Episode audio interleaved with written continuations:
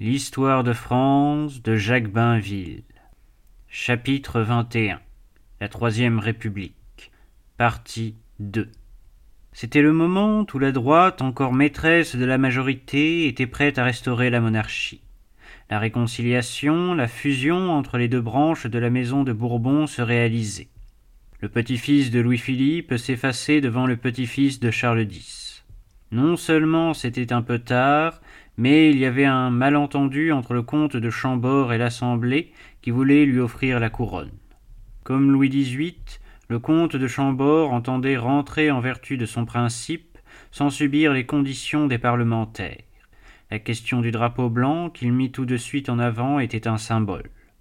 On eut alors pendant cinq ans cette situation étrange. Une majorité royaliste qui n'était pas d'accord avec le prince légitime, le seul qu'elle reconnut et cette majorité, ne rétablissant pas la monarchie, voulait au moins empêcher la République de s'établir. Cependant la République vivait, et cette République, sans républicains, tendait à devenir républicaine. Elle allait à gauche. La propagande de Gambetta était fructueuse. Aux élections partielles, c'étaient maintenant des républicains conservateurs, des amis de Thiers, qui étaient battus par des radicaux. La droite diminuait fondée de jour en jour.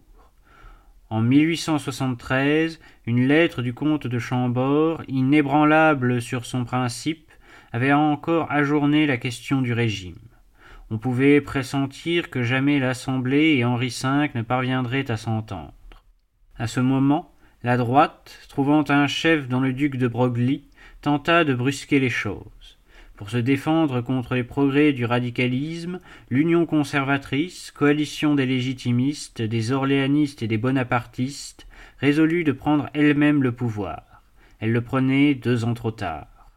L'opération fut conduite par des parlementaires habiles, un des leurs, Buffet, déjà substitué à Grévy, dirigeait les débats de l'Assemblée et, au jour dit, aida puissamment à la chute de Thiers le 24 mai 1873. Tout était prêt, convenu. Thiers fut remplacé le soir même par le maréchal de MacMahon. Attaché par ses traditions à la monarchie légitime, ce loyal soldat, devenu président de la République, allait, comme quelqu'un l'avait prédit, la fonder. Le duc de Broglie fut aussitôt choisi comme chef du gouvernement. Disposé à faire la monarchie, il en avait prévu l'échec et il s'était ménagé une ligne de retraite. La restauration fut consciencieusement préparée. Le comte de Paris, petit-fils de Louis-Philippe, vint à Frosdorf pour sceller avec le comte de Chambord la réconciliation des deux branches de la Maison de France. Les groupes de la majorité formèrent la commission des neuf qui prit les mesures nécessaires pour que l'Assemblée, en vertu de son pouvoir constituant, vota le rétablissement de la royauté. L'accord, à droite, était complet. Le succès était en vue, et les partis républicains à l'armée se rapprochaient et formaient l'union des gauches. Fort troublés d'ailleurs à l'idée de recourir à l'insurrection contre une restauration légale. On escomptait dans l'Assemblée une majorité d'au moins vingt-six voix en faveur de la monarchie. Il ne manquait plus que le consentement du comte de Chambord. Maintiendrait-il le drapeau blanc? Il restait toujours dans la réserve, en exil volontaire. Le député Chesnelon, envoyé auprès de lui pour négocier, rentra convaincu que la difficulté était levée. Le bruit se répandit que le petit-fils de Charles X acceptait le drapeau tricolore, la monarchie paraissait faite, lorsque, par une lettre retentissante datée du 27 octobre, le comte de Chambord exposa ses raisons immuables. Je veux, disait-il, rester tout entier ce que je suis. Amoindri aujourd'hui, je serais impuissant demain. Il préférait ne pas régner plutôt que d'être le roi légitime de la Révolution, et garder intact le principe monarchique plutôt que le compromettre avec une restauration éphémère. Cette lettre, qui consterna les royalistes, remplit de joie les bonapartistes et les républicains. Il n'est pas défendu de croire qu'elle soulageât les monarchistes libéraux dont les idées auraient eu peine à s'accorder avec celles d'Henri V, qui concevait toute une réforme politique et sociale de la France à laquelle les esprits n'étaient nullement préparés. En résumé, la monarchie parlementaire était impossible. Alors intervint la combinaison que le duc de Broglie tenait en réserve. pour gagner du temps, pour parer au désarroi des conservateurs, pour ménager l'avenir, sa solution était de consolider les pouvoirs du maréchal, de les prolonger, de les rendre indépendants de l'Assemblée, de faire de la présidence de la République une sorte de succédané de la monarchie. Il le jour venu, c'est-à-dire lorsque le comte de Chambord aurait disparu ou abdiqué, qu'à mettre le roi à la place du maréchal de MacMahon, véritable lieutenant général du royaume. De cet expédient est née la présidence de la République telle qu'elle existe encore de nos jours. Ne pouvant faire la monarchie, il faut faire ce qui s'en rapproche le plus, disait alors le comte de Paris. Les pouvoirs du président furent votés pour sept ans. Si la République n'était qu'un régime de fait, si elle n'était pas fondée, elle était bien près de l'être. Elle le fut seulement dans les premiers mois de 1875. On ne tarda pas, en effet, à s'apercevoir que le septennat ne se suffisait pas à lui-même et que c'était un rempart d'argile. La nécessité d'organiser les pouvoirs publics s'imposait. Mais on ne pouvait les organiser sans définir le régime politique de la France. Il y avait un pouvoir exécutif. Il y avait aussi une assemblée dont la majorité monarchiste s'était dite constituante. Son mandat n'était pas éternel, elle ne pouvait se séparer sans avoir donné au pays une constitution marquée à son empreinte. Voter des lois constitutionnelles était inévitable. Il ne l'était pas moins, en les votant, de choisir entre la monarchie et la République. La majorité hésita, lutta longtemps. Les républicains n'hésitaient pas moins à accepter une constitution parlementaire élaborée par des conservateurs et des orléanistes. Après un président, il leur fallait accepter un Sénat, qui ne serait même pas élu au suffrage universel, c'est-à-dire tout ce que la doctrine démocratique condamnait. Alors, évoluant toujours vers l'opportunisme, se séparant des radicaux, partisans du tout ou rien, Gambetta entraîna la gauche. Dans la pensée qu'une constitution trop républicaine effraierait le pays et amènerait une réaction, il détermina les républicains à se contenter de ce que leur apportaient des monarchistes et des modérés. Le 30 janvier 1875, à une seule voix de majorité, l'amendement wallon, qui prononçait le nom de la République, qui l'inscrivait officiellement dans les lois, était adopté. Cet amendement disait que le président de la République serait élu par les deux chambres et rééligible. Ainsi, Personnels à l'origine, les pouvoirs du président devenaient impersonnels. Le maréchal de MacMahon pourrait avoir des successeurs. À travers le septennat, la République avait passé. Elle a toujours porté la marque des hommes qui l'avaient fondée et dont le système idéal était celui de la monarchie de juillet. Mais ces hommes-là allaient en être chassés bientôt. Cette république, encore provisoire, puisque la révision des lois constitutionnelles y était prévue, cette république en quelque sorte monarchique, c'était toujours la république sans les républicains. Il était entendu qu'elle devait être conservatrice. Thiers l'avait déjà promise, et quand la majorité lui avait repris le pouvoir, c'était parce qu'elle l'accusait de ne pas tenir sa promesse et de ne pas résister au courant qui entraînait le suffrage universel à gauche. Pour que la République devînt républicaine, il ne restait plus qu'à en expulser les conservateurs avec le président qu'ils avaient nommé. C'est ce qui arriva en peu de mois par un ensemble de causes où la politique extérieure vint se mêler à la politique intérieure.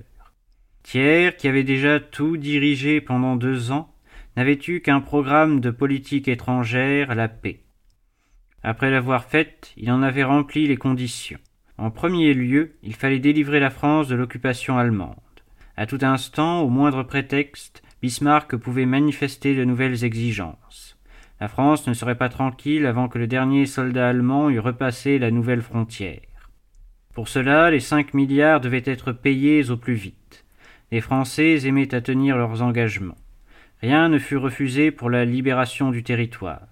La confiance dans le relèvement de la France était si grande, au dedans et au dehors, qu'un emprunt de trois milliards avait été couvert quatorze fois. Ainsi, on fut en mesure de payer par anticipation. Au mois de mars 1873, une convention franco-allemande avait fixé le dernier versement au 5 septembre suivant, moyennant quoi l'occupation prendrait fin un an avant la date prévue par le traité, ce qui eut lieu. Mais, dans l'intervalle, Thiers était tombé et sa chute avait causé à Berlin du mécontentement et de l'inquiétude. Bismarck le savait devenu pacifique autant qu'il avait été belliqueux dans sa jeunesse et son âge mûr.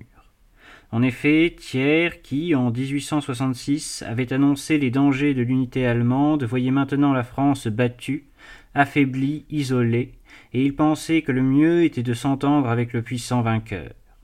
Il s'était empressé de reconstituer une force militaire parce qu'il savait que la France ne peut se passer d'une armée, mais rien n'était plus éloigné de son esprit que l'idée de revanche. Cela, Bismarck ne l'ignorait pas. À ses yeux, Thiers était le garant de la paix qu'il avait signée. Lorsque Thiers eut été renversé du pouvoir, le chancelier de l'Empire allemand montra qu'il craignait tout à la fois le gouvernement des conservateurs, capable de nouer en Europe des alliances monarchiques et catholiques, et le gouvernement des républicains ardents, ceux qui, avec Gambetta, avaient voulu la guerre à outrance et voté contre le traité de Francfort.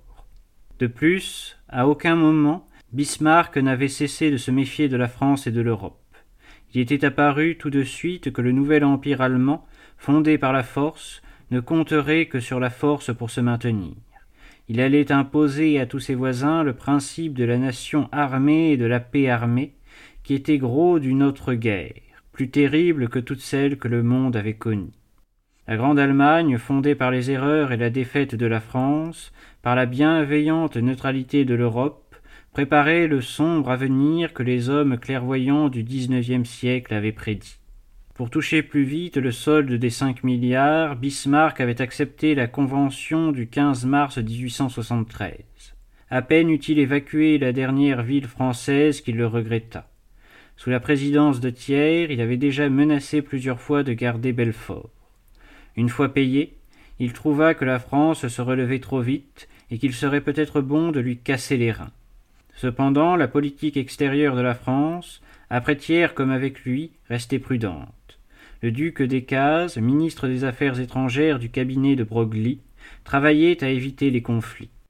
Quoique la majorité de l'Assemblée nationale fût catholique, le gouvernement refusait d'intervenir en Italie pour le pouvoir temporel du pape. Rien pourtant n'empêcha Bismarck de prendre une attitude agressive et de multiplier les incidents. Au mois de mai 1875, alléguant que notre réorganisation militaire était dirigée contre l'Allemagne, il annonça son dessein d'en finir avec la France. Cette fois, la Russie d'abord, l'Angleterre ensuite firent savoir à Berlin qu'elle ne permettrait pas une agression. La vieille Europe s'était réveillée, disait le duc Decazes, qui avait su provoquer des interventions diplomatiques. Il n'en est pas moins vrai que nous avions été ou paru être à deux doigts de la guerre au moment où la campagne républicaine grandissait. Elle en reçut une impulsion redoublée. Dans les masses françaises, surtout dans les masses rurales, l'accusation portée contre le gouvernement conservateur d'être un danger pour la paix produisit un effet immense. Le parti républicain, conduit par Gambetta, délaissa sa tradition belliqueuse, comme Thiers, dès 1871, le lui avait conseillé. Ce fut contre les conservateurs qu'il retourna l'accusation d'être le parti de la guerre. Et pourtant, l'alerte de 1875 sera suivie de bien d'autres alertes, de l'affaire de Schneebele jusqu'à 1914. On ne tardera pas à voir que l'Allemagne en veut à la France elle-même et non à ses gouvernements, de même qu'elle avait montré en 1870 que ce n'était pas l'Empire qu'elle attaquait. Les conservateurs se trouvaient en tout cas dans de mauvaises conditions pour garder le pouvoir. Ils avaient fondé la République, et la République devait être républicaine. Elle était désormais un régime régulier, et elle bénéficiait de ce respect pour l'ordre de choses établi qui avait déjà maintenu l'Empire. En essayant de lutter contre le courant qui a entraîné la République vers la gauche, les conservateurs achevèrent de se perdre devant le corps électoral, parce que ce furent eux qui parurent chercher un bouleversement. Ils avaient cru à leur combinaison provisoire qui ménageait une révision en 1880 à la fin du septennat. Ils s'aperçurent à leurs dépens qu'ils avaient, pour une masse de Français, créé quelque chose de définitif. L'Assemblée prit fin après l'entrée en fonction du Sénat, dont les membres étaient alors en partie inamovibles et nommés par l'Assemblée elle-même. Le Sénat eut ainsi une majorité conservatrice. Mais le 20 février 1876, les élections législatives, après une ardente campagne de Gambetta contre le cléricalisme et contre la guerre, furent un désastre pour les droites. Le président du Conseil, Buffet, fut lui-même battu, et la gauche devint prépondérante dans la Chambre nouvelle. Une année se passa encore où le maréchal de MacMahon tenta de barrer la route à Gambetta et au radicalisme par des ministères modérés.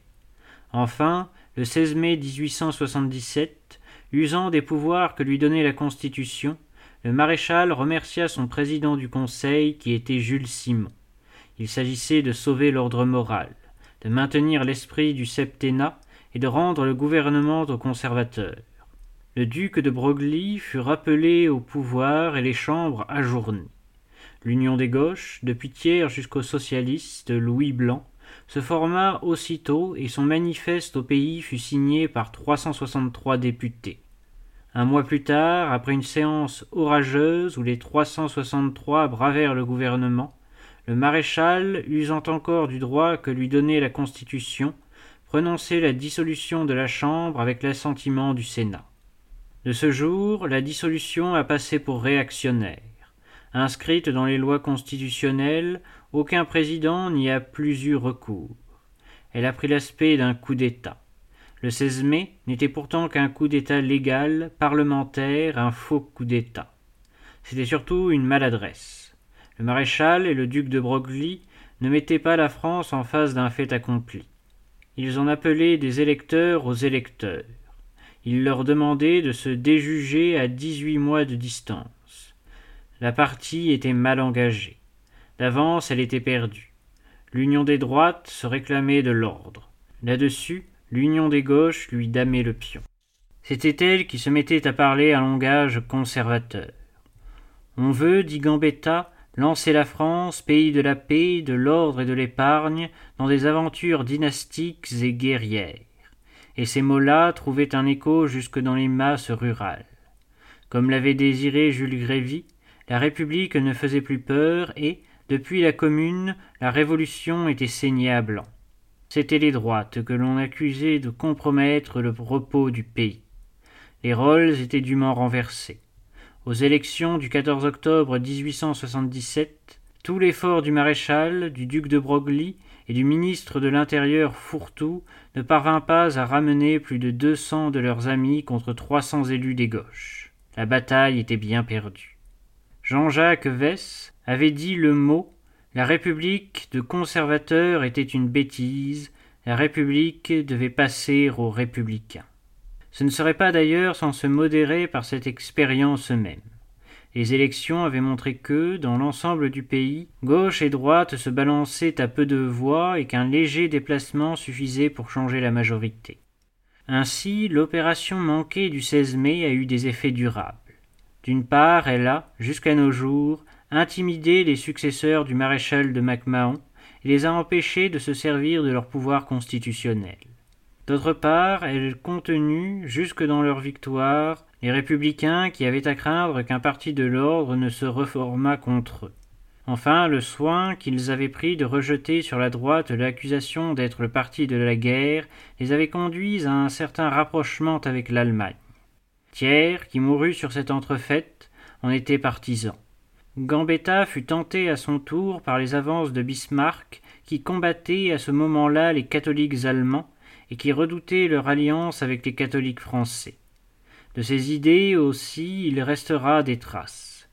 Il y aura désormais dans le parti républicain des hommes qui pencheront pour une entente avec l'Allemagne, et de là d'importantes conséquences sortiront. L'échec du 16 mai ne changea pas d'abord autant de choses qu'on aurait cru. On revit des ministères du centre-gauche. Le maréchal de MacMahon, que Gambetta avait sommé de se soumettre ou de se démettre, était resté à la présidence et ne se démit qu'au mois de janvier 1879 pour ne pas signer la destitution de plusieurs généraux. À sa place, Jules Grévy fut élu. Il le fut surtout contre Gambetta et les radicaux. Avec lui s'installait la grande bourgeoisie républicaine, les gens de loi et les gens d'affaires. Sa première déclaration fut pour annoncer une politique libérale et vraiment conservatrice. Ainsi, depuis que la République avait battu et exclu les conservateurs, elle s'appliquait à rassurer les intérêts. Ni réaction ni révolution devenait sa formule. Cependant, il y avait déjà en elle des divisions, divisions entre les hommes, les tendances et les doctrines. Aux modérés du centre-gauche, aux opportunistes du groupe de Gambetta, aux radicaux héritiers des Jacobins, et dont Clémenceau devenait le chef, les socialistes s'ajouteraient bientôt. D'âpres luttes commençaient, et les chutes de ministères se succédèrent avec rapidité. On vit alors que l'anticléricalisme était le vrai ciment des gauches. Il se manifesta dès 1880 par les décrets rendus contre les congrégations, et les jésuites furent expulsés les premiers. Il y aura là une longue occupation pour le régime et, parfois, un moyen de diversion.